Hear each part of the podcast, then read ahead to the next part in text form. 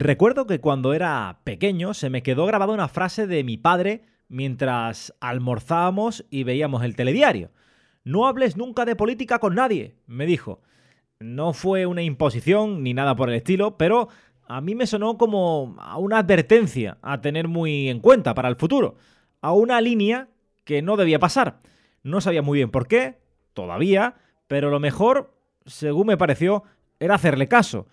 Y hoy se lo puedo decir con orgullo, papá, te hice caso. Hasta hoy, claro. Lo siento, papá. El 18 de enero de 2019, Juan Manuel Moreno Bonilla, paisano malagueño, se consagraba como presidente de la Junta de Andalucía. Tras más de 40 años de monopolio socialista, al fin había cambio de gobierno. No sabemos si lo consiguió por el hartazgo del pueblo andaluz, hacia una formación totalmente corrupta hasta la médula, o por sus promesas. Una de las más importantes era la llamada Revolución Verde. No lo digo yo, ¿eh? lo dice él. Escuchen. El clima y sus efectos son para el Gobierno de la región una completa y absoluta prioridad. Y así lo hemos asumido con una apuesta ambiciosa y sin precedente de acción por el clima que hemos denominado Revolución Verde. Es necesario poder llevar a cabo esta transición justa equitativa y sin dejar a nadie atrás. Dos años después de que pronunciara esas palabras y a poco tiempo de que convoque elecciones, el PP andaluz saca pecho por lo hecho hasta la fecha. Las políticas de Juanma Moreno han impulsado el liderazgo y la reputación de la marca Andalucía en Europa. Andalucía es punta de lanza en la lucha contra el cambio climático. Como se podrán imaginar, esto tampoco lo digo yo, lo dice Tony Martín, vicesecretario de organización del Partido Popular Andaluz. Y lo que vamos a hacer en este podcast es comprobar algunas de las acciones de la Junta de Andalucía desde que Juanma Moreno se sentará en el Parlamento que representa al pueblo andaluz. Nos vamos a ir a Doñana y Nerva, foco de la actualidad, en la que vamos a desentrañar todos los entresijos de dos situaciones tan increíbles como lamentables. Pero este no es un podcast para atizar a la derecha andaluza y ya está, y lavarnos las manos, nada más lejos de la realidad. Nuestro único objetivo es contar la verdad y en la búsqueda de esa verdad vamos a encontrar muchos más culpables de otros partidos políticos. La bajeza moral, por desgracia, no es exclusiva de unas siglas. Agarrarse, porque vienen curvas.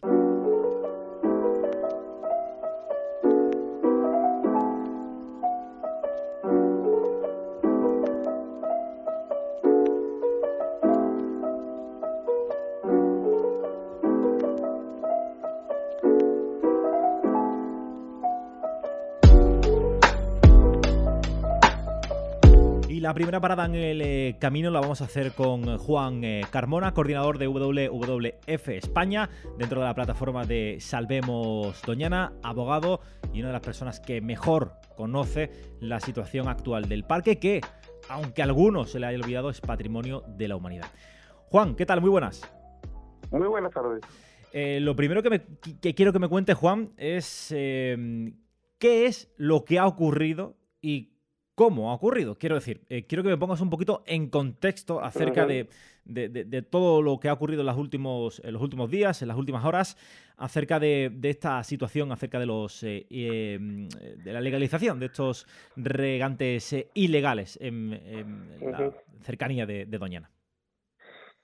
Bueno, pues lo que ha ocurrido, como tú bien dices, en Doñana, todo lo que es el territorio de la zona norte, el conocido como, como Corona Forestal o, norte de, Doñana, eh, la zona onubense de, de Doñana, eh, bueno, pues hay una serie de terrenos ilegales, se están regando sin, sin permiso durante años y, bueno, pues eh, en este caso la Administración, la Junta de Andalucía, decide que en vez de eliminarlos, que es lo que le obliga la ley y lo que le obligan las normas actuales, pues que va a cambiar la, la ley para que estos suelos pasen a ser considerados como si fueran regables.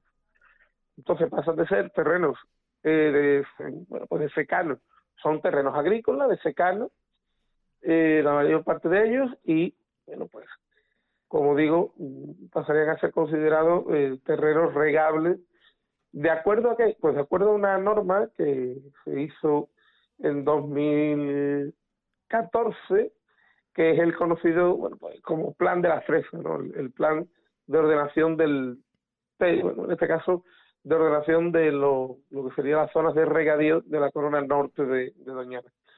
Eh, este plan, que en su momento se hizo por el gobierno andaluz, siguiendo la, los procedimientos y las normas que, que lo regulan, bueno, pues el Partido Popular ha decidido que lo va a cambiar eh, sin volver a pasar por todos esos trámites directamente a través de una ley especial en el Parlamento de, Andalucía.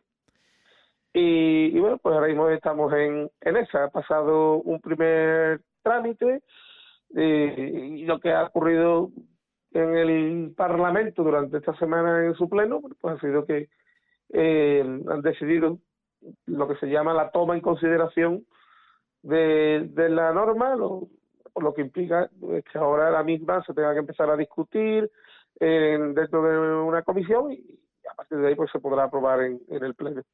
Eh, esta iniciativa la han llevado a cabo eh, Partido Popular, Ciudadanos y Vox y eh, lo han hecho con la abstención de otro de otro partido, si no estoy mal informado, el PSOE. Sí, efectivamente la, la votación que fue este 9 de, febrero eh, los tres partidos que en su momento han presentado cómicamente, diría yo, la de demás, porque, porque es así, la, la, las propuestas de modificación, porque son dos, una que firma eh, PP y Ciudadanos y otra que firma PP y Vox. Eh, son exactamente iguales, no cambia ni una coma, no cambia ni un punto. Pero bueno, pues Ciudadanos, pese a que estaba de acuerdo en pues no quería firmar, por lo que vemos, con Vox y han presentado dos propuestas totalmente iguales. Eh, y el Partido Socialista decidió, bueno, pues abstenerse en una especie casi diría yo de esquizofrenia que ha venido teniendo, eh, votando en algunos sitios a favor, en otros sitios en contra, ha habido propuestas en, la zona en apoyo de la de, esta, de esta modificación y han votado a favor. Por ejemplo, en, los ayuntamientos de, del entorno de Doñana, pero han acabado votando en contra en la Diputación de Sevilla y ahora se abstienen en, en la de, en este caso, bueno, pues la votación importante que es la del Parlamento. Eh, ahora iré con eh, el PP, Vox, porque tengo algunas declaraciones de eh, algunos eh, políticos de estos, de estos partidos que me resultan especialmente llamativas y supongo que como a mí, pues a ti y a todos los, los oyentes, pero eh, eh, me tengo que parar un poco en el PSOE eh, porque la ministra de Transición Ecológica, Teresa Rivera, remitió una carta al presidente de la Junta, Juan, Manuel Moreno, ese mismo día, subrabiando, y lo tengo aquí escrito, la necesidad de desistir de una iniciativa que dijo que causa enormes perjuicios, tanto económicos como medioambientales. quiero decir que la ministra de Transición Ecológica, que es del Partido Socialista Obrero Español, remite una carta al presidente de la Junta de Andalucía, del PP, y resulta que los propios eh, eh, parlamentarios del PSOE se abstienen e incluso he leído que algunos eh, tenían intención de votar a, favor. O yo me estoy perdiendo un capítulo o esta situación ya creo que roza lo, lo, rocambolesco a más, a más no poder. Además, hay que tener en cuenta que el plan, el plan de la fresa, es un plan que elaboró el, el PSOE y que además se basa en, una normativa que es el POTAT, el Plan de Ordenación del Territorio del Ámbito de Doñana, que también elaboró el, PSOE. Eh, el, el, POTAT dice en su momento, bueno, pues mm, señores, hasta aquí hemos llegado, esta es la foto que tenemos, estas son las normas que nos tenemos que dar y para, mm, bueno, ahondar más en la cuestión que se haga un plan especial votar, digamos, que queda en la superficie y, para poder ahondar, dice, pues, que se haga un plan especial. Y ese plan especial, pues, como digo, lo elabora el, el PSOE gobierno en la Junta de Andalucía, igual que el, el POTA. El plan, mm, tanto uno como el otro, han tenido recursos, ha habido gente que lo ha llevado a tribunales porque no estaba de acuerdo, por ejemplo, con que su suelo fuera eh, declarado como bueno, pues no regable y en ningún caso de los aproximadamente 160 que dice la proposición de ley, la, proposición de ley ha puesto un número, hasta ahora se desconocía cuántos casos ven y llegan a los tribunales, pues, pues, muchos de ellos son individuales y después las sentencias no se han conocido. Pero lo que lo que tenemos hasta ahora, según el, mm, como digo, la, la propuesta de PP es 160 casos que han llegado a tribunales. Ni un solo tribunal hasta el día de hoy ha declarado nulo ni un solo de los artículos, ni ha dicho que los criterios del plan estuvieran mal, ni, ni ha argumentado que estuviera mal hecho la remisión al año 2004 como punto de, partida, porque es cuando está aprobado el POTAT. No, no, o sea, el PSOE está yendo contra su propio plan, mm, no sabemos por qué, que realmente eh, se ha demostrado incluso, como digo, en los tribunales que el plan está correcto, con lo cual es sorprendente. Que no, no, le encuentro sentido eh, ninguno, eh, la verdad. Bueno, el único, el único un poco es la cuestión electoral, es verdad que a la gente se le convence de una serie de cosas en, en Doñana, por ejemplo, que tienen derechos históricos a que le den eh, un permiso de riego y que le, sus tierras sean consideradas como regadío porque vienen regando desde hace años, décadas, no sé qué y tal. Claro, eso va calando en la gente, con lo cual entienden que tienen un derecho, con lo cual entienden que su causa justa, con lo cual otra gente pues también lo puede llegar a creer en su en estos municipios y, al final todo esto, tanto la propuesta del PP como la posición del PSOE, yo las entiendo en clave más electoral.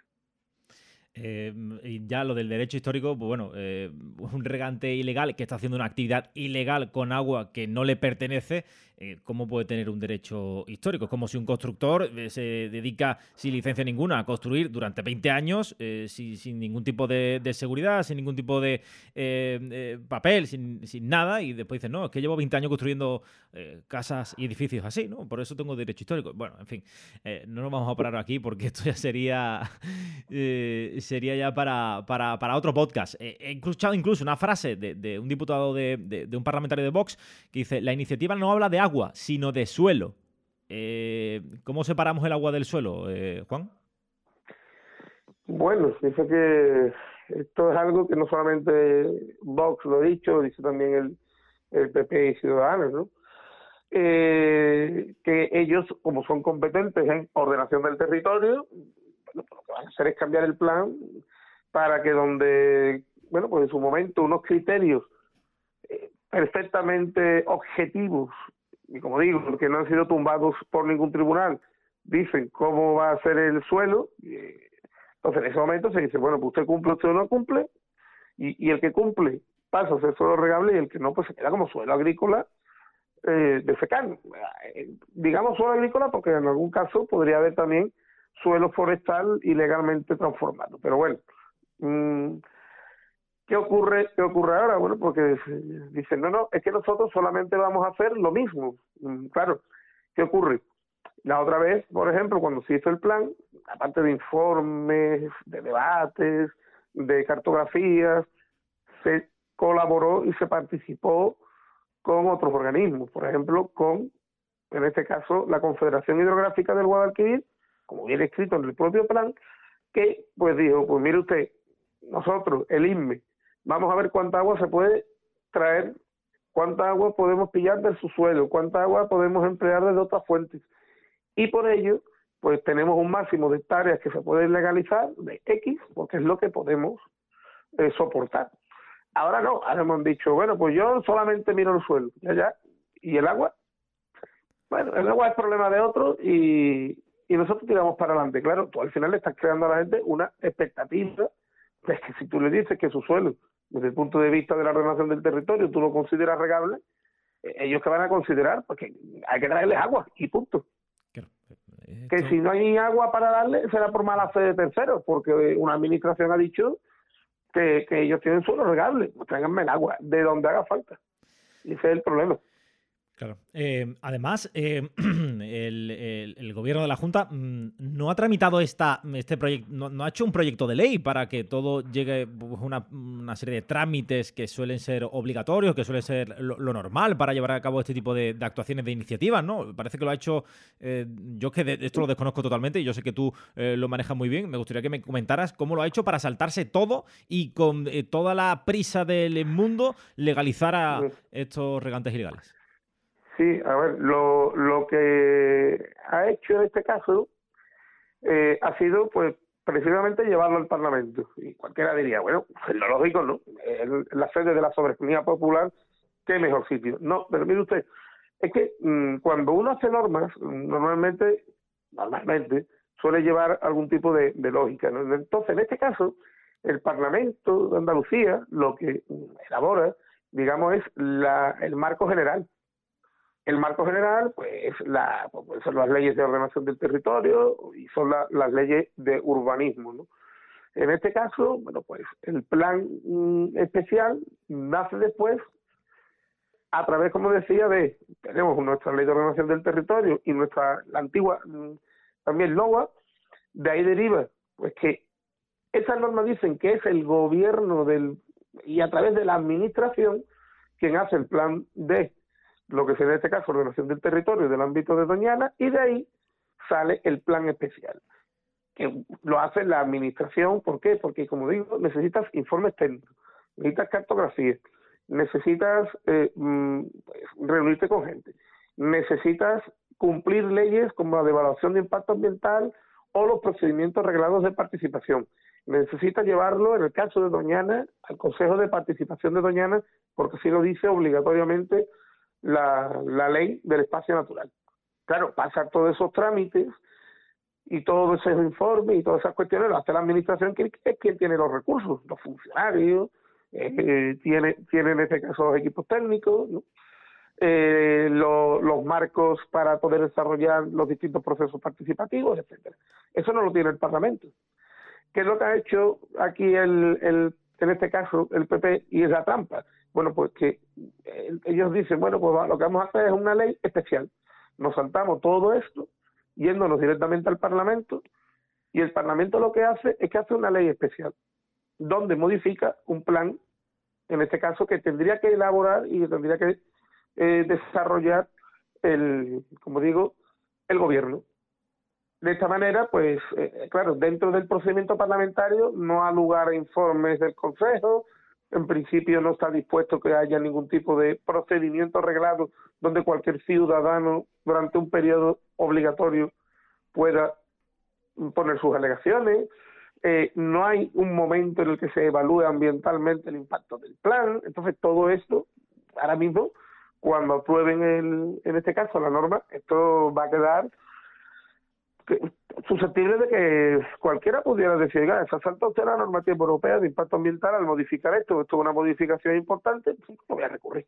Eh, Con lo cual puede estar divertido. Sí, eh, eh, es tremendo. O sea, eh, ni informes de medioambientales, conforme a un parque natural, uno de los parques naturales más importantes de, Europa, patrimonio de la humanidad, y para qué vamos a tener informes medioambientales. Nosotros aprobamos esto y nos ganamos unos cuantos votitos porque no, no, nos viene bien y, ya está. Yo que de verdad no, no, entiendo nada. me gustaría extrapolarlo un poquito a, Europa, bueno, afuera de nuestras fronteras, porque esto también repercute afuera de nuestras fronteras la UNESCO ya se ha manifestado al respecto. Eh, Bruselas ha avisado de que va a haber multas. Mm, no sé, no sé qué, repercusión puede, puede tener esto, eh, Juan. Bueno, pues las repercusiones mm, están siendo ya. ¿Por qué? Porque hay un tipo de repercusión que es la, la de la imagen, en este caso, de la fresa, pero no de la fresa solo de Lucena del Puerto, o de Moguerro, o de, Rociana, ni siquiera de la fresa de Doñana, sino de la fresa de Huelva, de la fresa española. Eh, ¿Por qué? Porque cuando tú hablas con un alemán, cuando hablas con un suizo un británico, ellos mm, conocen Doñana, lo que es Doñana. Para ellos el significado es un espacio en España donde nuestras aves pasan el invierno cuando ya intenta situarla en el mapa le puede ir costando un poquito más de, trabajo y, ellos saben que está en el sur, en Andalucía y tal. Pero ellos después no saben si, si la fresa se produce en Cartaya afecta a Doñana, si la fresa se produce en Lepe afecta a Doñana, como digo, o, es que la que afecta es la de Moguero Lucena, eso ya sí que ahí se pierde. Con lo cual para ellos todo esto es un problema de fresa española y lógicamente, bueno, pues los, supermercados y los mercados en, en, toda Europa, pues van a haber golpeado, lógicamente, las ventas de, de fresa española, porque al final lo que digo, ¿no? La gente hablará de la fresa española. Uno se da una vuelta ahora mismo por, por redes y empieza a ver gente que te dice, no vuelvo a comer una fresa en mi vida. No me como una fresa de Doñana ni loco. Díganme dónde se pueden comprar fresas que no sean de allí. Esto está empezando a pasar. Esto está empezando a pasar. Y eso, pues, lógicamente, ese riesgo reputacional, pues se han tirado a la piscina con él. Después ya, eh, a lo que es nivel administración, se le prometió tanto al Parlamento del Europeo como a la Comisión y a UNESCO de que este plan lo íbamos a poner en marcha, lo íbamos a, ejecutar porque era imprescindible para la recuperación del acuífero de Doñana y de los espacios naturales, pues, darle protección. Eh, ahora vamos y les decimos, y además se le dijo, perdona, con unos, bueno, pues estamos hablando de unos límites que no podemos pasar, son las hectáreas máximas, no tenemos más aguas para regar, y ahora le dice, sí, sí, pero olvídese usted de todo eso, que yo lo voy a cambiar y voy a ampliar los terrenos susceptibles de regazo. Claro, a los, en este caso a los europeos pues, piensan que le hemos tomado el pelo y se piensan además que le estamos tomando el pelo mm, dos veces. ¿Por qué? Porque encima tú le dices, no, no, y todo eso, como comentábamos antes, pero yo no voy a dar más agua. Eh, oiga, entonces usted qué está haciendo? No, pero yo legalizo el suelo, pero no el agua. Usted se cree que estamos tontos. Entonces, claro, en este caso, pues la Comisión Europea eh, cuenta con una sentencia que ganó en 2021 contra el Estado de España, contra el reino, como, como dicen las sentencias, con el reino de España, que, bueno, pues le, por no cuidar Doñana. Esto le permitiría ahora mismo a la comisión que si ve que esto es un peligro y que esto no lo rectificamos, de irse de nuevo al Tribunal de Justicia y decirle, oiga, estos señores no cumplen, estos señores no cumplen y además están empeorando la situación. ¿Y qué tendría como consecuencia eso? Bueno, pues la consecuencia es que eh, para obligarnos a cumplir, el Tribunal Europeo lo que tiene es la multa, que es lo que emplea para forzar a los países a que cumplan.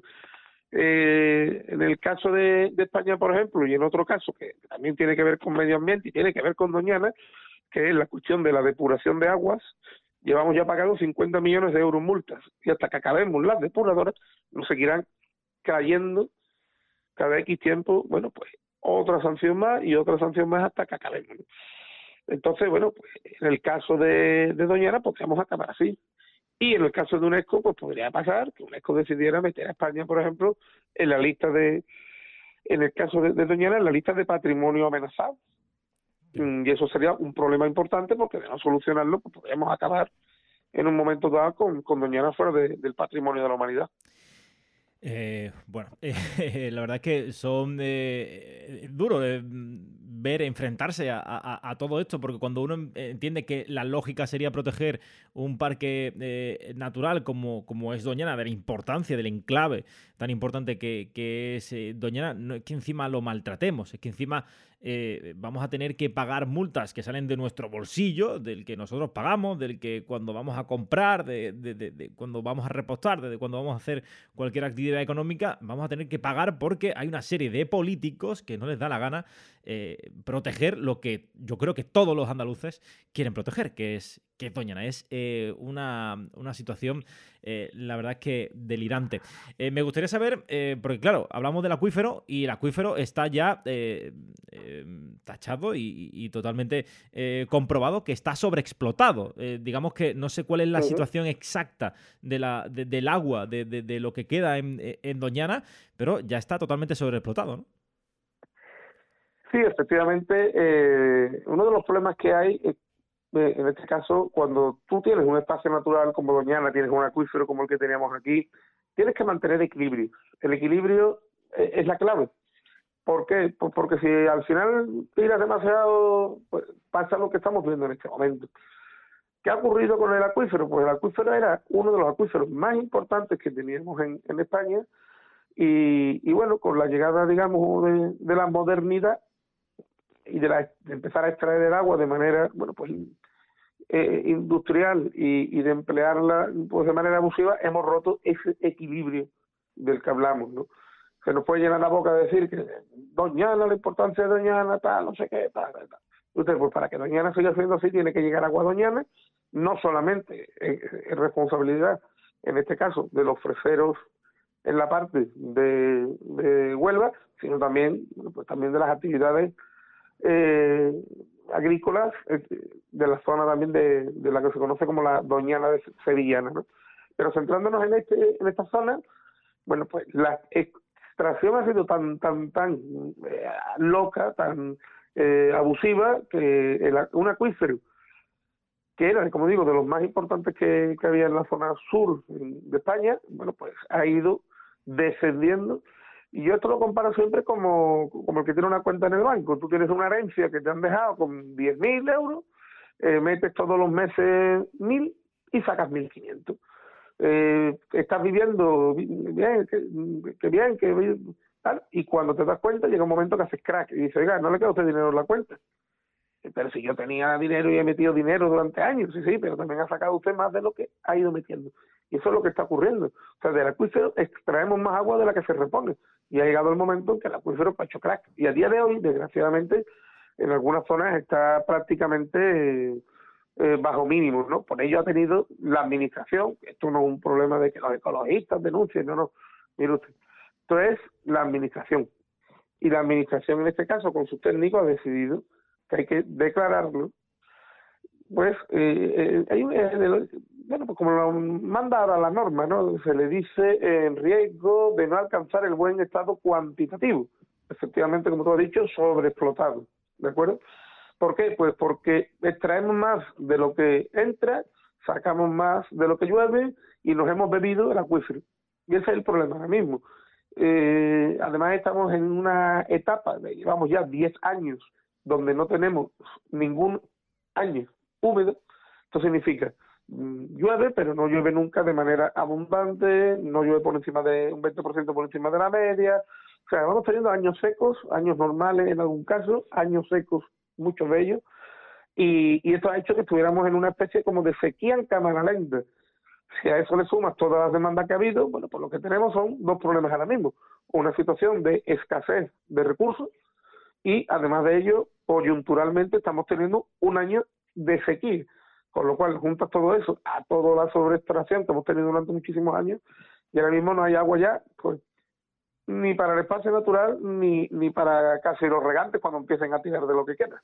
Eh, claro, te iba, a decir, hemos visto en estos últimos días en redes sociales, eh, bueno, supongo también con motivo de, de, todo este, este jaleo que se está produciendo en torno a esta, a esta proposición eh, o esta iniciativa, vídeos de Dañana prácticamente desierta, o sea, zonas de humedales que están totalmente desiertas. Mm, ¿Cuál es el futuro? Si la cosa sigue así, si este gobierno sacará adelante finalmente esta, esta iniciativa, si como se prevé sigue sin eh, llover vamos, yo no soy científico. tampoco me gusta ser catastrofista porque intentamos eh, no serlo, intentamos tener siempre la mirada positiva, pero a ver, no hay que ser tampoco científico para saber que uno más uno al final la mayoría de las veces suelen ser dos y, no pinta nada bien, ¿no? Hombre, no, yo diría que yo no hablo del futuro, vamos a ver el presente, ¿no? O sea, el presente ya lo estamos viendo, tampoco hay que irse muy lejos. Es el tiempo para ver que llevamos ya tres años con las marismas secas. Las marismas están secas. Las, eh, en este caso, la, zona también de lagunas del espacio eh, protegido está muy mal. En muchos casos, con lagunas, tanto dentro del Parque Nacional como la zona de Parque Natural, que han desaparecido. Lagunas temporales, en muchos casos, que ya no cogen agua ningún año. Eh, los vasos lagunares inundados de vegetación. Y, y, en el caso de las que eran permanentes, pues muchas de ellas se han convertido en, temporales también, porque ya no tienen agua. Entonces, no hay que hacer una. Hay que pensar en. ¿Y qué ocurriría en el futuro? No, no. Vamos a ver qué está ocurriendo en el presente. Y esta situación, si no la arreglamos, pues va a seguir igual. Si no llueve, y ahora mismo Doñana, es verdad que depende, sobre todo la zona de la marisma, más básicamente de la lluvia, porque así le han ido cortando además las entradas de agua al espacio natural y esas entradas de agua cada vez son menores y encima cada vez traen menos agua, porque, por ejemplo, los acuíferos, bueno, estamos hablando de que la, lo que aportaban a, los arroyos que después llevaban ese agua doñana, pues se han perdido un 80% de esos aportes en los últimos en las últimas décadas. Claro, si tú mm, tienes la cuestión de que quitas el, río Guadiamar, el río Guadiamar era un río que le metía a Doñana una media de 200 hectómetros anuales de agua en la zona de la marisma, además directamente al corazón de la marisma.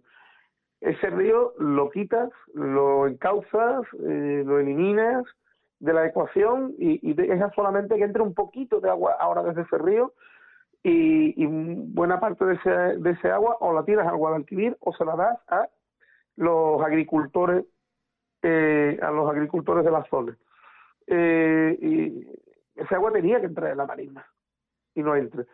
Si junto con eso tiene menos aportes desde la zona de Huelva, porque como estamos diciendo, el acuífero ya no te aporta y, los aportes son menores y encima no llueve, pues no es que seas catastrofista, es que has quitado de, todo de todas las fuentes de agua que puede llegar a Doñana.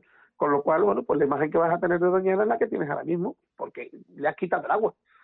Y, y además no entiendes que en un marco nuevo de cambio climático, donde eh, tienes menores aportes, pues está el problema.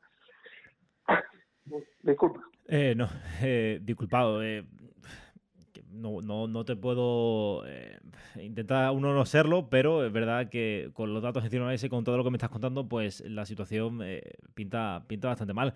Eh, pero yo creo que no hay que ser catastrofista, muy bien has dicho, pero a ver, hay que ser realista. Sí. Mm, no es un problema. Como hemos dicho antes, uno no son dos, pues mire usted, si usted quita esto, quita esto, quita esto, meta usted la ecuación del cambio climático, meta usted no sé, no sé cuánto, no hay usted catastrofista, sencillamente es que los datos están ahí y, y la ecuación da por lo tanto que no hay agua, no llueve, usted no trae aportes aquí, no trae aportes de allí, no hace planes de restauración como por ejemplo estamos pidiendo nosotros, estamos pidiendo un plan eh, de Doñana 2030 que, que vuelva a traer agua del Guadiamar hasta las marismas y asegure determinados caudales y no recupere usted los caudales del río Guadalquivir tampoco, pues sencillamente es que no hay agua. Pero no es problema de ser catastrofista ni tampoco ser pesimista, es que es ser realista y entender con los números que hay, pues que no te va a salir otro resultado más que lo que estamos viendo ahora mismo. Y Claro, eh, Doñana, eh, hemos eh, puesto pues el, cartel encima de la mesa, lo estamos viendo, pero eh, ese mismo cartel también perjudica a los agricultores que están realizando una actividad económica allí, porque esa sobreexplotación, no sé cuál es el futuro de esos agricultores, pero contándome lo que me estás contando, mm, eh, también será bastante negro. Sí, la verdad es que por no haber sido capaces de controlar el, el bueno, por la gestión con, del acuífero de manera correcta, ahora hay un problema. Mira, la, lo que estábamos hablando de, de terrenos ilegales, eh, y no y bueno, lo mismo, no sé, muchas veces a mí me hace gracia cuando dicen, no, es que son los ecologistas. Miren ustedes, los ecologistas, eh, hay abogados, en los ecologistas hay técnicos agrícolas, los ecologistas hay ingenieros eh, que incluso pueden tener más cualificación que algunos de los que hablan en algunas en, algunos foros, ¿no?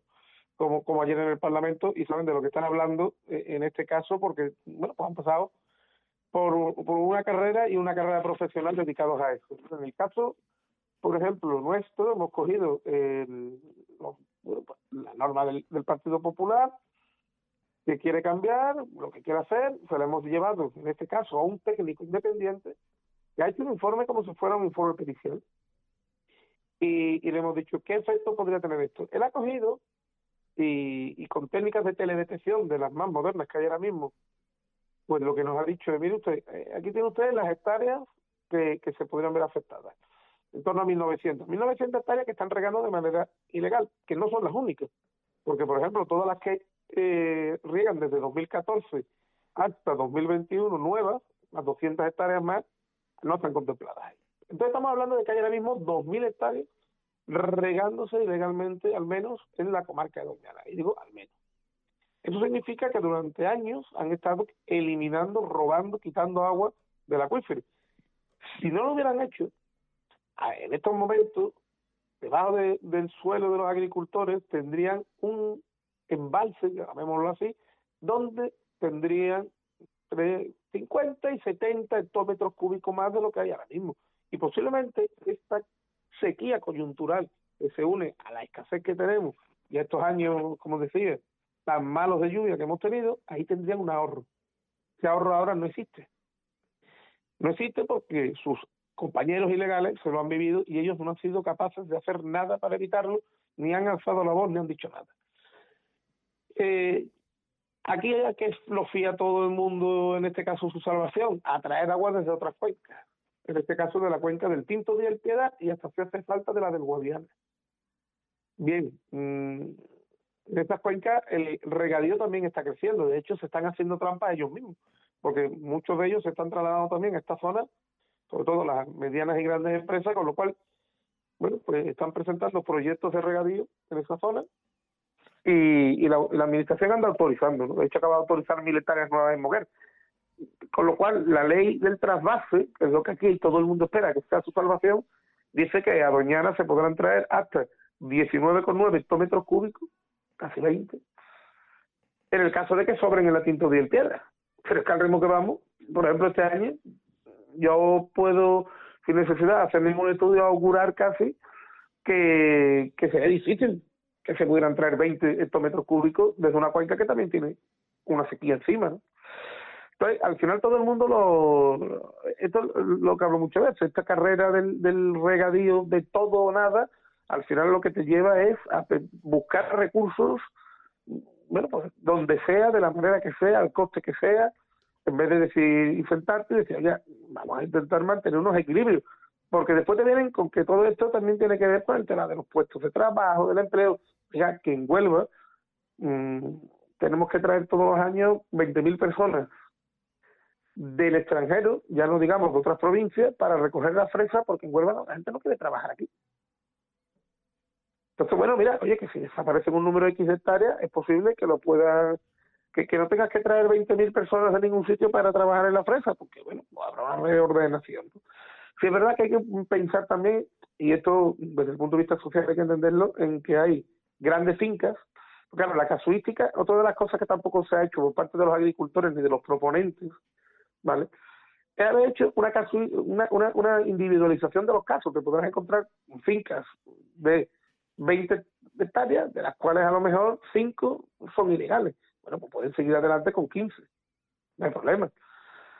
Eh, en otros casos te vas a encontrar con fincas de 15 hectáreas, todas ilegales, pero es que esta empresa tiene otras 50 hectáreas en Moguer. Y usted pierde usted las 15. Y después, verdad que hay algunos casos que son los que tienen a lo mejor 2, 4, 5 hectáreas y, y no tienen más nada, y si le cierras la explotación, pues lógicamente pierden todo su medio de vida. A esas personas hay que decirle que, usted, legalización no, porque no se puede, pero vamos a buscar una alternativa como podría ser, por ejemplo, bueno, pues que hubiera un plan de reconversión del sector y a usted le voy a trasladar a una finca legal en otro sitio, comprando finca y comprando derechos de agua. Entiendo, hombre, al final dice uno, oiga, pero beneficiar a gente que está ilegales y tal. Sí, pero estamos hablando a lo mejor de un número reducido de personas eh, con una cuestión social muy determinada y ahí sí se puede hacer una intervención. Pero ese es otro tipo de intervención que se puede hacer dentro del plan actual, el plan actual, y, cumplirlo, como digo, tal y como está redactado. ¿no? Pero bueno, no se quiere hacer esto, se quiere un todo o nada, y ahí es donde está el problema. Claro. Eh, ¿Por qué? No quiero criminalizar a nadie, ni mucho menos, pero ¿por qué los regantes, eh, porque no, no, lo entiendo bajo mi punto de vista, eh, ¿por qué los regantes eh, legales no alzaron la voz eh, en su día o no lo han hecho en estos últimos años? que se están viendo con un problema que les puede venir encima muy muy interesante y es que ahora cuando estén por ejemplo en la bueno en la eh, este marco donde ellos van a tener sus contadores donde van a tener su control y donde este año a lo mejor con esta sequía le dice la confederación a las comunidades de regantes oiga mmm, tiene usted que cerrarle el grifo a sus agricultores y donde recibían tanto pues van a recibir la mitad con lo cual deberían de cultivar la mitad, porque tú no tienes, o sea, con 4.000 tú cultivas, un decir, ¿de acuerdo? Una, eh, con 4.000 tú no puedes, si este año te bajan a 2.000 no podrías cultivar una, ¿eh? porque entonces la, la cuestión es cultivar todos los años con 2.000, ¿no? Entonces, claro, mm, ellos saben que ellos van a estar controlados, que los vamos a vigilar, que los van a vigilar de la Confederación, que lo tiene que vigilar su propia comunidad de regantes, porque si no, la responsable es la comunidad de regantes, y que ellos van a estar controladitos ahora, con la sequía, muy controlados. Pero claro, los ilegales, mientras tú estés regando a la mitad, vas a ver a tu primo que, que está enfrente con su finca regando, y no tu primo bueno, porque vienes regando hace cuatro o cinco años ilegalmente una finca. Es que tu vecino que tiene una finca cercana va a decir, hombre, está aquí hueco para meter más fresa porque veo que hay menos fresa cultivándose, ¿no? Pues, pues voy a tirar ellos. Y te puedes encontrar con que los ilegales no los bueno, pues no tengan el mismo control, puedan meter el, en el mercado la fresa que les dé la gana si no los paramos y ellos no ante esta situación deberían de alzar la voz. Yo los he escuchado ya protestar en algún foro, pero claro, son foros donde no les escucha nadie públicamente, más que los que estamos allí en, pequeños grupos de trabajo con cinco personas. Y siempre podrán negar la mayor, ¿no? Siempre podrán decir que yo, que, eso no se lo dijeron o que eso no es así, ¿no? ¿Qué ocurre? También es verdad que es un poco complejo socialmente. ¿Por qué? Porque como esto es algo que se ha venido aceptando durante toda la vida, como se suele decir, claro, ahora te encuentras que mm, pues a lo mejor hay pueblos donde sí que es verdad que el nivel de hectáreas ilegales es alto, con lo cual, claro, son muchos los afectados, son pueblos pequeños, muchas familias, muchos lazos familiares, son amigos tuyos del colegio, son tus íntimos colegas de, ir después de bares, son, bueno, pues tus familiares, tus primos, tus cuñados, tal cual. Y tú no eres capaz de decir a tu cuñado, oye, que tenemos un problema. ¿Qué problema? Tú. Tú y tu extracción ilegal tú y lo que estás haciendo así, tú y tu empresa. Claro, entonces, incluso mm, algunos de ellos están todos están en una cooperativa donde recogen fresa de unos y otros. Entonces, claro, ya te digo, es, complejo, pero, lo, pero los regantes legales deberían de haberse dado cuenta y deberían de haber dejado este corporativismo extraño ¿no? que tienen. También es verdad que todo esto tiene que ver con otro, con una cuestión también más compleja, ¿no? Y es que en el mundo eh, eh, eh en el mundo rural, por decirlo de alguna manera, yo, yo vivo en un pueblo pequeño, Ah, de, los, de los que tenemos aquí del condado de Huelva, pero no solamente aquí, sino en otras zonas. ¿no? Uno, en, una vez que sale de los límites de, digamos, del, del, de lo urbano, la gente se piensa que lo que se hace en el campo se puede hacer lo que uno quiera. Si total, las tierras son mías, el agua está ahí, lo, la zona forestal pues no es de nadie, ¿por qué no la podemos aprovechar? si yo esta tarde saliera a la plaza del pueblo y empezara a, a vallarla y, me preguntara a la gente qué voy a hacer y le digo, mire usted, lo que voy a hacer es que la plaza la voy a cerrar, voy a poner un kiosco en medio y, y a partir de ahora la plaza la exploto yo. O la calle la voy a cerrar y a partir de hoy la exploto yo y el que quiera pasar le voy a cobrar un euro. la gente me miraría y diría, señor, se le ha ido la cabeza. Este hombre está loco perdido, tardarían dos segundos y más a los municipales, a la Guardia Civil y, vamos, y tardo dos minutos en que me detengan y me lleven a, que me vea al médico, ¿vale? Sin embargo, en el ámbito rural, una persona llega, corta unos pinos, empieza a, cultivar y dice que está haciendo esto para ganarse el pan de sus hijos y, la gente dice, pues que lo haga. Oiga, y si lo hiciera cortando una calle en, el pueblo y pidiendo un euro a todo que pasa, ¿usted lo vería normal? No, hombre, que esto no lo puedo hacer. Pues lo mismo. Es exactamente lo mismo. Son bienes públicos, son bienes que son de todos, no es que no sean de nadie. Y, y, porque estén en el campo no significa que estén ahí para ser usados libremente por cualquiera. Tienen unos límites, tienen una ordenación, porque si no tienen unos límites y una ordenación, pues mire usted, esto sería un desastre. ¿no?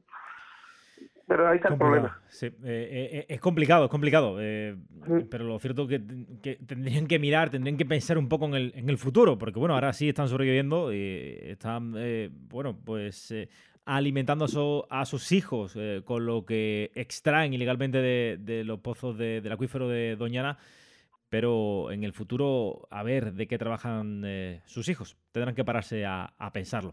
Eh, Juan, eh, me gustaría ya, así por, por terminar, un poco, bueno, que me contaras un poco cuál es tu impresión acerca de, de esta revolución verde que nos prometió Juan Manuel Moreno hace ya, creo que tres años de las últimas elecciones y que, bueno, haciendo un repaso por la geografía mm, andaluza, tenemos unos cuantos casos. Eh, Cabo de Gata, tenemos eh, Maro, tenemos Doñana, tenemos Nerva y los residuos que vienen de, maravillosamente em, empleados desde ya de, Montenegro.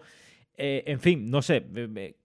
¿Cómo nos pueden vender esta, esta revolución verde y hacer tan solo unos años después lo que están haciendo ahora? Bueno, revolución verde. Eso dijeron ellos, ¿eh? que no te, que no me lo invento yo. Sí, sí, sí. Yo, mm, esto, los eslóganes, pues lo hace la gente del marketing, ¿no? Bueno, pues la revolución verde, como estamos viendo, no es una realidad. O sea, se ha cambiado la ley del suelo para hacer casi lo que uno eh, quiera en los montes y en las zonas rurales, como tú bien dices, eh, hay ahora mismo un montón de casos Mm, puesto sobre la mesa, desde Nerva en Huelva hasta Cabo de Gata, de, norte a sur y de oeste a este, y hay una revitalización de, los proyectos de, golf ligados al urbanismo, hay un, bueno, no se, no se, no se para la burbuja del regadío, sino que se anima a continuar con ella, ¿Qué es lo que hay? Bueno, pues lo único que hay es un eslogan, la Revolución Verde, que podría también, bueno, pues ponérsele a, al Real Betis Balompié este, esta temporada o, bueno pues a, cualquier cosa que cualquiera quisiera algo así tal pero que como te digo detrás de eso no hay nada o sea es un eslogan y solamente es un eslogan no hay mucho más qué triste y desgraciadamente y tristemente es así es, realmente triste, ¿no? Pero bueno, eh, yo espero, y ya, ya con esto eh, finalizo, Juanjo, eh, porque no te quiero robar más, más, tiempo. ¿Qué vais a hacer? bueno, ¿qué vais a hacer? Porque vosotros tenéis la herramienta en WWF y en Salemos Doñana y, sois expertos, tú eres abogado, en fin, ¿qué se le puede hacer para, para intentar echar atrás esta auténtica, mm, ¿cómo calificarla? Locura de, de la Junta de Andalucía. Bueno, pues se podrá hacer dependiendo lo que lo que ellos vayan haciendo, ¿no? Eh, la propuesta se puede retirar en cualquier momento por parte de, de los proponentes, ¿no? Con lo cual, bueno, pues, pues lo primero es que siga habiendo la presión lógica que, que están haciendo las organizaciones internacionales pidiendo a España que cumpla. Mm, y ahí vamos a seguir dándole información a estas organizaciones de cómo sigue Doñana, de, cómo va a ir el año, en este caso, en las marismas, cómo va a estar la cosa y tal, que sigan recibiendo información para que mm, sigan entendiendo cuál es la deriva de Doñana y puedan seguir manteniendo esa presión y no se olviden, y si esto finalmente se llega a aprobar, pues tomen las medidas que han dicho que van a tomar, lo cual les vamos a mantener perfectamente informados. Después, una vez que se apruebe, si se aprobara y se aprobara con este tenor, pues lógicamente vamos a buscar los recursos mm, jurídicos necesarios para intentar que no se lleve a cabo, porque como bien decimos, es un, o sea, es una locura que esto se lleve a cabo. Y, y en ese sentido creemos que, que puede haber argumentos para, para tumbar esta ley especial, como se han tumbado muchas leyes especiales, porque al final, bueno, pues los tribunales han visto en ella pues, que hay falta de justificación, de que, bueno, pues como en, como en este caso es que ni siquiera se cumplen eh, en algunas cuestiones unos mínimos. O sea, es que se ha presentado una propuesta de modificación de ley donde han empezado diciendo que eran 1.600 hectáreas, dice que son 800, o sea, ni ellos mismos saben identificar qué es lo que quedaría legalizado por su propia norma. O sea, es que es de película. O sea, yo lo reté a decir, no, mire usted, claro que lo sé, aquí tiene usted el mapa y aquí se presentó este mapa junto con el resto de la documentación y la propuesta hace dos meses cuando se hizo. No, no, es que no lo sabe. Nada, que son 800 hectáreas. Mire usted, pues si son 800 hectáreas, saque usted un mapa, explíquenlo y tal. ¿no? Yo te digo que yo creo que esto mm, puede ser que tenga mm, e, el tiempo contado si, si realmente lo, lo aprueban. Porque la otra posibilidad es que entremos en elecciones en breve aquí en Andalucía y, esto que envía muerta y puede ser que no se recupere. Bueno, esperemos que, esperemos que no sea así em, y, que al final pues entren en razón. El, el, que está ahora lo cambie, el que entre nuevo pues también lo pueda eh, echar atrás eh, o entre todos desde aquí de Dimisión Cero, eh, todo el apoyo del mundo. Vamos a darle la máxima visualización también a este tema. Lo vamos a seguir eh, muy de cerca y vamos a meter toda la presión aquí. Yo, como periodista, como desde aquí desde Málaga, lo único que puedo hacer, o lo que mejor que se me da es poner en denuncia esta, esta situación y voy a hacerlo con todas, con todas mis ganas y con, y con todos mis, mis recursos. Y Juan, muchísimas gracias por la explicación. Ha sido brutal. O sea, de verdad, creo que todos nos ha quedado bastante claro la, situación y, y, nada, mucho ánimo. Pues nada, pues muchas gracias por habernos dado la oportunidad de poder eh, charlar contigo un, rato y explicarlo y, que la gente pueda conocer realmente cuál es la realidad de lo que está ocurriendo en Doñana. Espero que la próxima vez que hablemos eh, sea para, para contar eh, que, se ha echado para atrás esto y que, que, no se nos puede olvidar que, se cierren los, los, los regadíos ilegales que, al final, pues bueno, siguen seguían manteniéndose en pie y que ahora lo van a legalizar. Esperemos que definitivamente lo, lo cierren, que es también un aspecto bastante, bastante importante. Juan de WWF España. Muchísimas gracias. Y nada, nos escuchamos, ¿vale? Gracias a ti. Un abrazo. Hasta luego.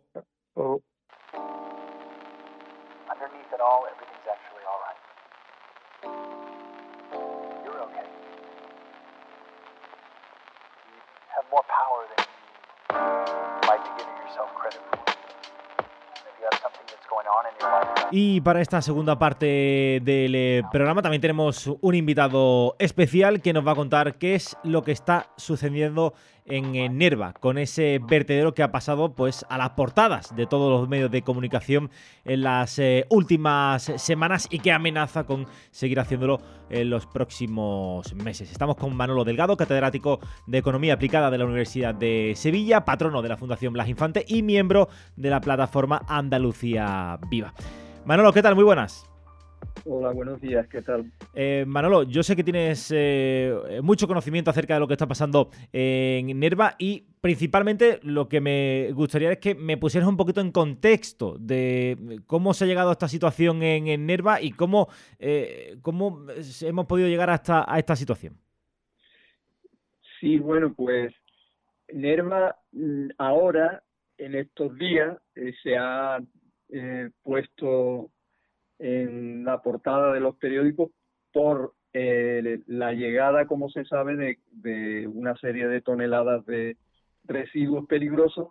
Eh, siguen llegando, está previsto que lleguen desde Montenegro mm, aproximadamente 110.000 toneladas de residuos tóxicos con algunos materiales y eh, y residuos que son altamente peligrosos y que está prohibido que se trasladen de un país a otro, como eh, es, por ejemplo, el amianto, que es un producto altamente tóxico que ha generado una serie de enfermedades degenerativas, etcétera, eh, y que, bueno, pues están llegando a, a Nerva, que es un municipio que ya viene sufriendo como la comarca entera donde está, que es la comarca de Río Tinto, las consecuencias eh, del extractivismo minero.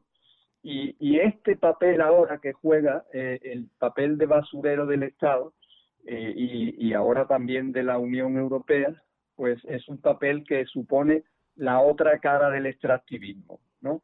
Es una cara diferente, pero del mismo papel.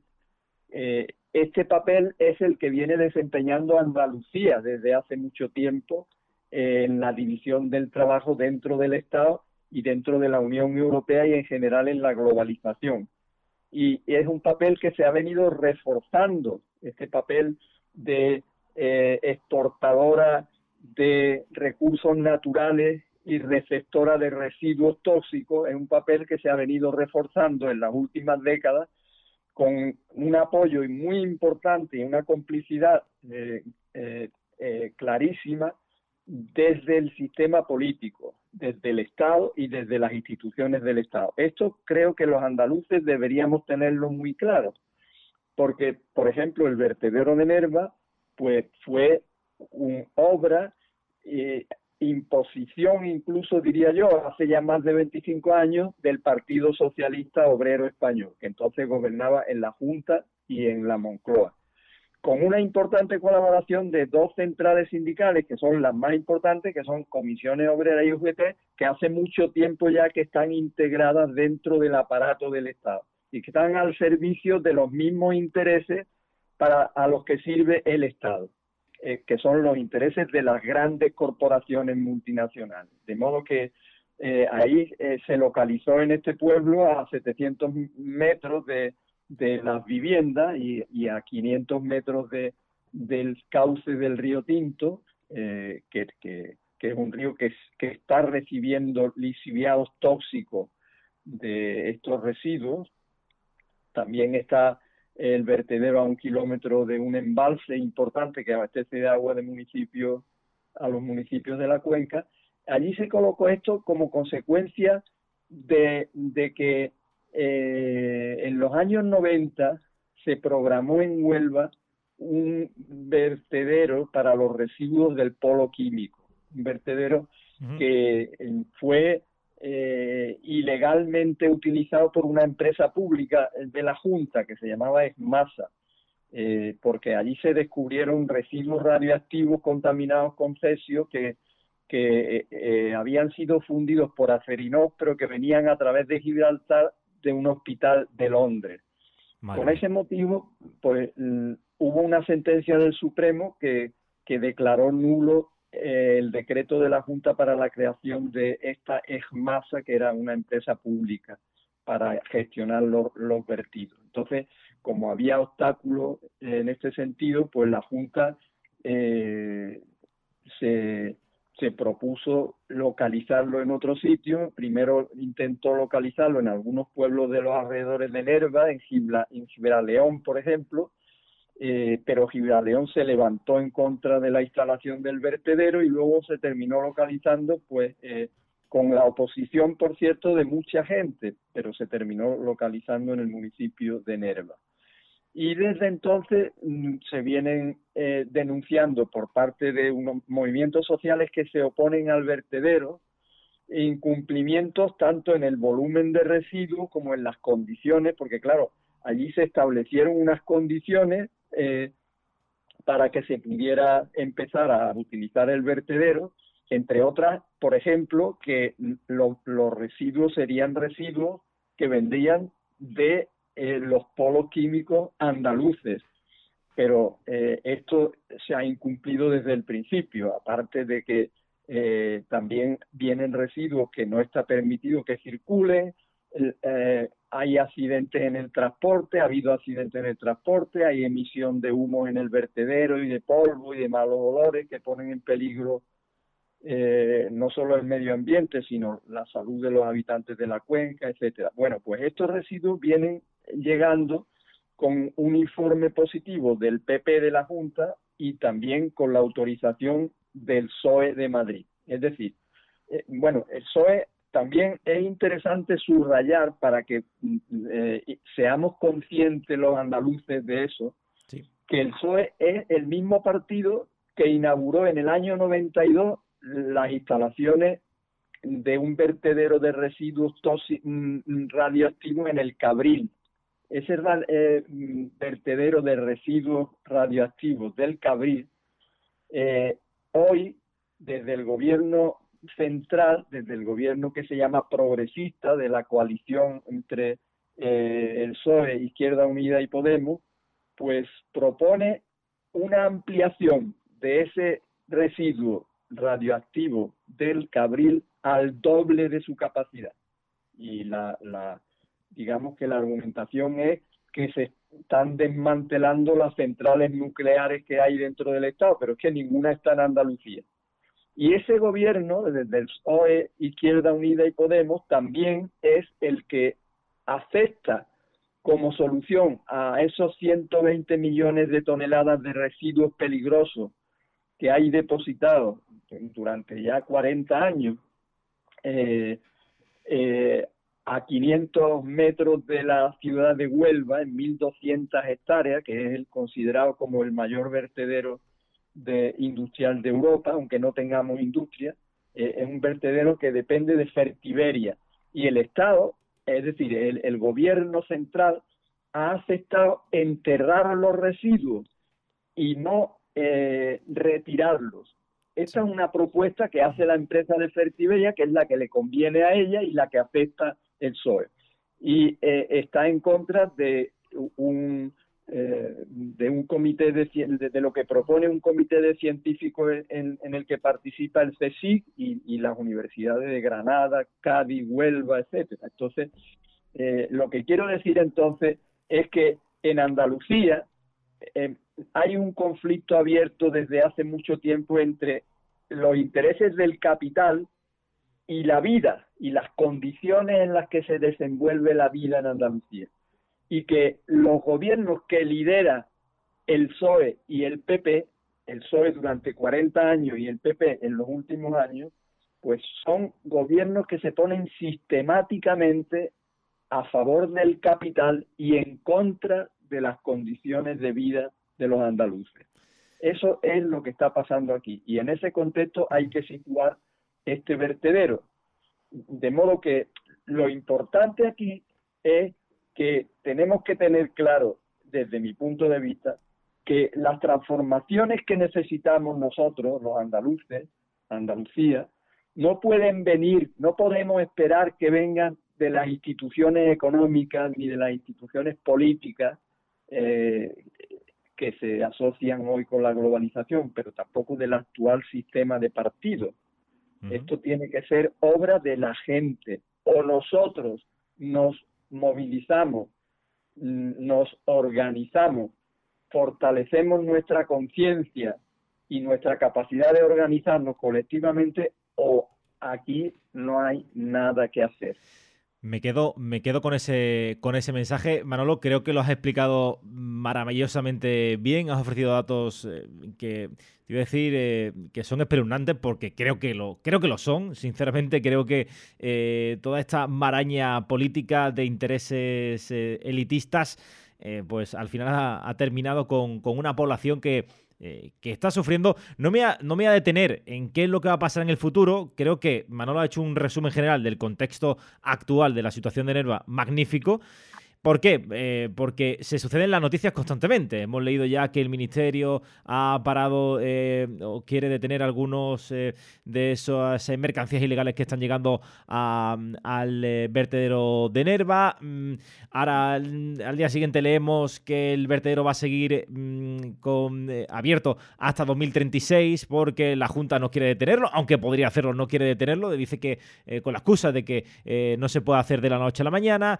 Y claro, la noticia se suceden y para que no quede atemporal este podcast y para que ustedes entiendan eh, pues qué es, eh, cómo está la situación actualmente, creo que lo ideal es, dejarlo así. Manolo, te quiero hacer una preguntita más y es que me, gustaría saber, eh, tú como catedrático de economía, pues obviamente cómo, cómo repercute esto en la, en la situación de, lo que viene siendo el, el, lo, lo, que hay a 500 metros de ese vertedero, que nada más y nada menos que es una población como la de Nerva, que obviamente hemos podido ver vídeos de, cómo, em, de cómo afecta eh, pues ese vertedero eh, en cuanto a, la contaminación y, obviamente esto es un, es un, es un, es un tope ¿no? para, para que la población pueda, pueda desarrollar otras actividades que atraiga turismo, que atraigan otra serie de actividades económicas. ¿no? Claro. Bueno, Nerva es un pueblo eh, del medio rural andaluz que participa de todos los daños que está experimentando el medio rural andaluz, lógicamente. Es decir, es un pueblo que se viene despoblando desde hace mucho tiempo como consecuencia de que aquí en Andalucía se ha instalado un modelo económico que está basado en el extractivismo, como he dicho antes, el extractivismo eh, que se traduce en una agricultura intensiva en determinados puntos de Andalucía, abandonando eh, el resto eh, en la minería en determinadas localizaciones también muy puntuales que ahora utiliza muy poco empleo y además mal remunerado el empleo de los andaluces que trabajan en la minería. Los técnicos que vienen de fuera pueden eh, tener una mayor remuneración.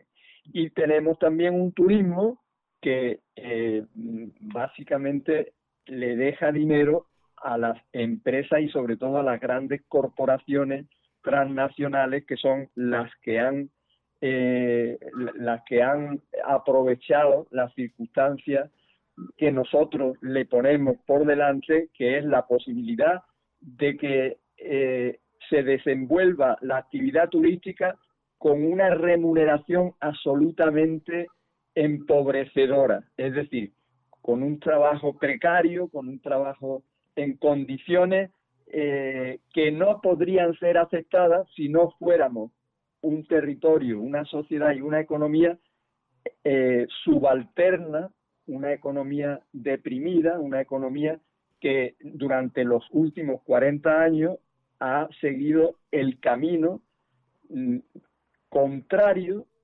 al de las reivindicaciones que hacía el pueblo andaluz en los años 70. Pero en el caso de Nerva concreto, pues se le suma el hándicap, por decirlo de alguna manera, de eh, tener a 500 metros un eh, foco enorme de contaminación que no genera prácticamente ninguna riqueza ni ningún empleo para el pueblo y, eh, y que acentúa todavía más las desventajas del medio rural, de, modo que efectivamente, como tú decías, eh, esto es un inconveniente para que algún tipo de turismo rural pueda venir o para que se desarrollen otras actividades que puedan eh, suponer un medio de vida para la gente. Y Manolo, ya para, para terminar, me gustaría saber eh, tu opinión, tu punto de vista acerca de, eh, de, la revolución verde que planteaba el eh, Partido Popular para llegar al gobierno como una de sus propuestas estrellas. Aquí hemos analizado un poquito ya, hemos dado un poquito nuestra, nuestro punto de vista acerca de esa revolución verde y qué mejor que tenerte allí para que, para que nos cuentes un poquito cómo ves esa, esa campaña la revolución verde la está planteando el PP y la está planteando el PSOE también desde el gobierno central, en el sentido de que, eh, como he dicho antes, cuando hay un conflicto clarísimo aquí entre el capital y la vida, los dos siempre se eh, decantan por el capital en contra de la vida. ¿Y qué quiero decir eh, en este tema relacionado con la revolución verde? Pues que el capital ahora ha encontrado, ante las dificultades que tiene para su reproducción a escala global, ha encontrado varias actividades o varios nichos para obtener beneficios eh, que giran alrededor de la digitalización por una parte y las eh, energías renovables por otra. Y a eso se le está llamando revolución verde porque se supone, se supone que no va a generar los daños ecológicos, pero ese es un supuesto falso porque, primero, ese supuesto se hace bajo la idea de que vamos a seguir consumiendo la misma cantidad de energía eh, que, que, que el sistema crecientemente necesita.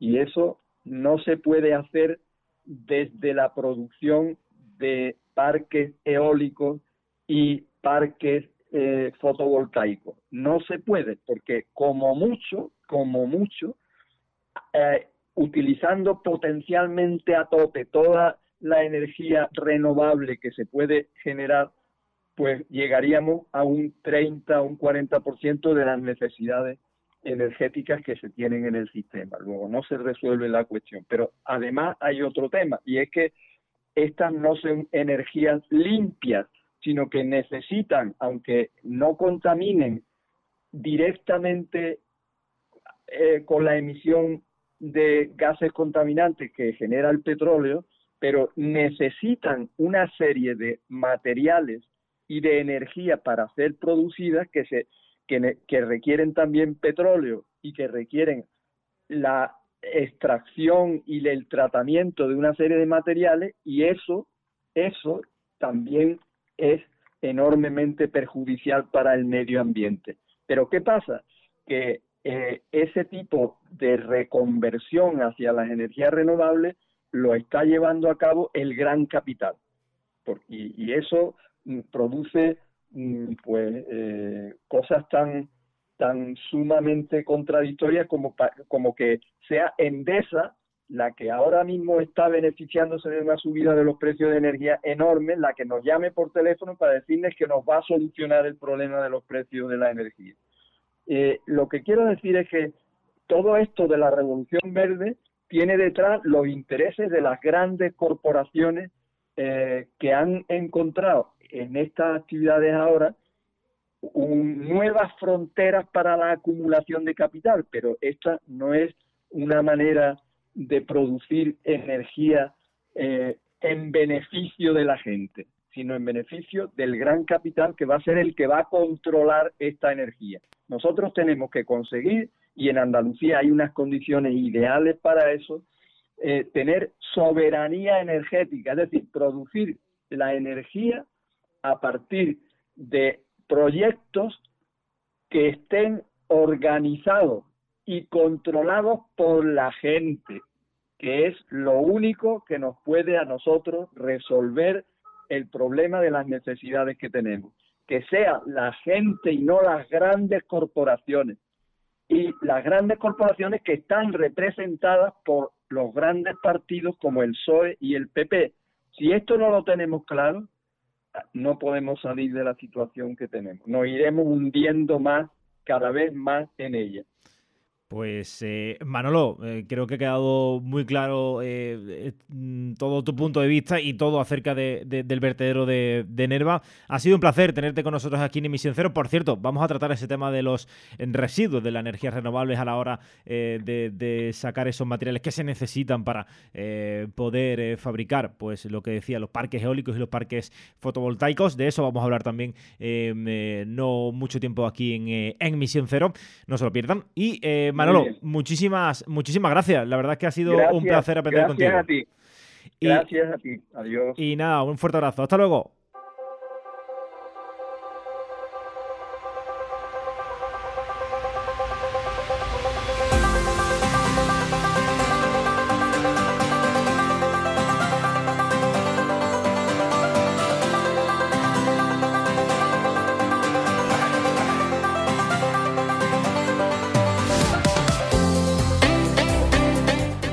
Pues eh, ya han podido escuchar eh, las dos eh, entrevistas, tanto con Juan Carmona como con Manolo Delgado. La situación hoy ha sido el programa muy nubense, porque hemos estado en dos provincias de Huelva en dos localidades de Huelva, mejor dicho, y vamos a intentar mirar un poquito más allá de Doñana y Nerva.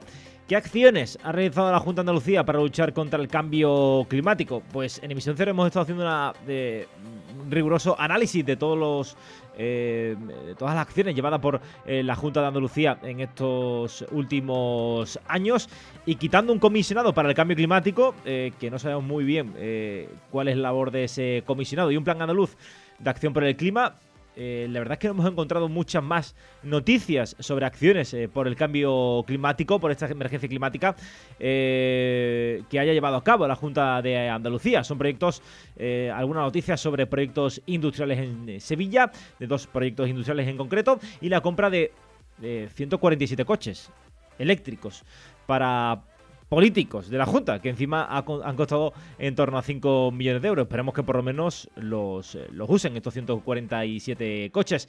Pero no tenemos más eh, registros de, acciones que hayan llevado a cabo, eh, sí, el plan de Andaluz por el, por el agua también, pero poquita, poquita cosa más.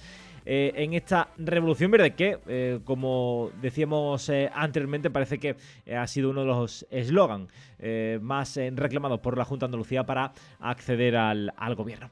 Lo que sí tenemos es otras acciones que va a llevar este, esta Junta y como vengo a, vengo a repetirme, pero me gustaría dejarlo claro, esto no es, esto no va contra el EPP ni contra la Junta en concreto. Eh, hemos escuchado a Manolo eh, hablar también muchísimo del, eh, del, PSOE o anteriormente en Doñana ver cómo el PSOE se, abstenía. lo digo porque ahora mismo son ellos los que gobiernan y son ellos los que están llevando estas, estas acciones, pero podría ser al revés y me caería también bastante, bastante tranquilo si fuera otro, otro partido político. Pero nos tenemos que ir hasta Cabo de Gata, por ejemplo, porque allí la Junta de Andalucía ha dado el paso definitivo para habilitar como hotel el Cortijo de las Chiqueras. en la playa de los genoveses. No sé si habéis estado, pero aquello es una auténtica maravilla, en pleno corazón y del Parque Natural de Cabo de, Gata en Níjar. El complejo tendría una catalogación de cuatro estrellas y dispondría de 30 habitaciones y una piscina, eh, según eh, publicaba la Consejería de, Agricultura, Ganadería, Pesca y Desarrollo Sostenible, ha firmado la autorización ambiental unificada para el eh, proyecto. Este espacio se ubica nada, a 900 metros de la playa de los eh, genoveses, siendo una zona de un valísimo, incalculable valor, ambiental y eh, lo que ha provocado un inmenso rechazo entre la población andaluza. Han firmado ya 250.000 personas en la plataforma change.org para que para que esta iniciativa no se lleve a cabo y la Junta Andalucía se retracte acerca de, la misma. En esta resolución, eh, el gobierno autonómico se habría puesto, había puesto dos condiciones principales para el promotor, que obtenga la autorización para la reutilización de aguas depuradas y que el proyecto sea declarado de interés público.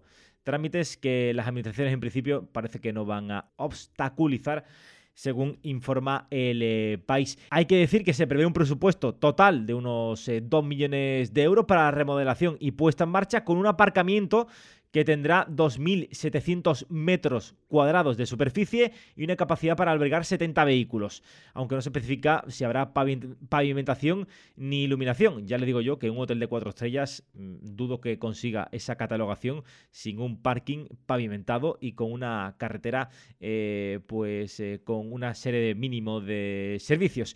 Se prevé que tenga en torno a más de dos campos y medios de fútbol, eh, todo lo que viene siendo este, este hotel. Según mm, Carmen Crespo, em, consejera de Agricultura, Ganadería, Pesca y Desarrollo Sostenible de la Junta de Andalucía, eh, eh, se trata de un proyecto de rehabilitación de un cortijo que además es compatible, según ella, con la zona de protección que se asienta para el desarrollo del turismo rural yo le digo que ello es una zona virgen, eh, que es em, pues un paraíso y que estos políticos, me da igual el color que sean, lo único que quieren es destrozarlo y sacar rédito de ello. Pero aquí no se queda la cosa. Hay muchos más proyectos de este estilo eh, promovidos por la Junta de Andalucía en otras localizaciones de eh, la comunidad autónoma. Por ejemplo, el que tengo aquí al lado y que más eh, me puede llegar porque lo conozco bien son los acantilados de Maro y Cerro Gordo, un paraje natural en la que el Partido Popular y eh, la Junta de Andalucía quiere construir un campo de golf, un hotel y 640 viviendas justamente al lado de esos acantilados que tienen un valor eh, sobre todo em, en esos acantilados, en ese mar eh, que luce espectacular y que tiene pues una vida submarina importantísima pues me parece una auténtica, una auténtica locura. Pero ya les digo, hay muchísimos más aspectos y muchos más eh, situaciones eh, como esta repartidas por toda eh, la comunidad autónoma y es una auténtica lástima. ¿Y dónde tiene todo esto su origen? Pues en la ley lista, la ley de impulso, que es, bueno, tiene un nombre bastante eufemístico, la ley de impulso para la sostenibilidad del territorio de Andalucía, una ley que permite construir en suelo rústico tremendo. No voy a entrar en muchos detalles acerca de esto porque ya se me el programa muy largo, pero esta ley elimina muchísimos eh, trámites eh, burocráticos y eh, muchísimas trabas para poder construir en este suelo rústico. Es más, se puede construir en cualquier suelo rústico siempre y cuando nos induzca a nuevos asentamientos. Fue el coronavirus el que incentivó a la Junta de Andalucía a proponer esta ley que ya ha sido aprobada y que pretende paliar la crisis pues del propio coronavirus con la especulación urbanística. Es esta la forma de salir de una crisis, permitiendo la construcción en todos sitios, eliminando eh, el suelo urbanizable y el no urbanizable, eliminando todas las trabas, eh, acortando muchísimo los plazos. No sé, creo bajo mi punto de vista que no. Es más, la única condición es lo que decíamos, eh, la, condición de, construir viviendas unifamiliares y no crear asentamientos. Y la de, obviamente, eh, no hacerlo en reservas eh, naturales. Pero claro, si después, conforme los trámites, podemos manipular toda la información que queramos y podemos llevar a cabo todas las actuaciones que queramos, pues obviamente esto es una auténtica, una auténtica locura y un sinsentido total. Lo digo yo que, vivo en Málaga, siempre lo digo, y en Málaga, de, o sea, desde Málaga a Estepona, que ahí es eh, la parte oeste de, de, la costa malagueña, de la Costa del Sol, no hay nada, pero absolutamente nada sin construir. Y la parte este mm, va por el mismo camino, no, no está mucho más, no, está mucho más allá. Es, mi padre siempre me lo decía, es una gran autovía. Eh, tú coges la autovía de Málaga y vas por la costa y son todo casas. No hay absolutamente nada de eh, nada que pueda haber, dos trocitos eh, sin, sin urbanizar. Eh, lamentable, o sea, muy, muy lamentable. Pero bueno, esto al final es lo que, lo que nos propone esta Junta de Andalucía. Yo espero que con este podcast pues haya podido ayudar a poner un poquito más en conciencia a aquellos que...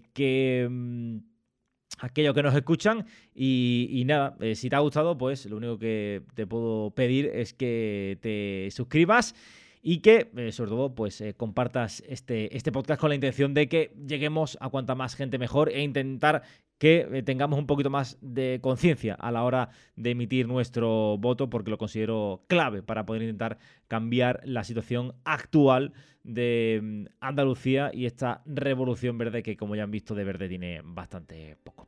Nosotros ya nos escuchamos en el próximo programa. Y nada, muchísimas gracias. Un fuerte abrazo. Hasta luego. Adiós, adiós.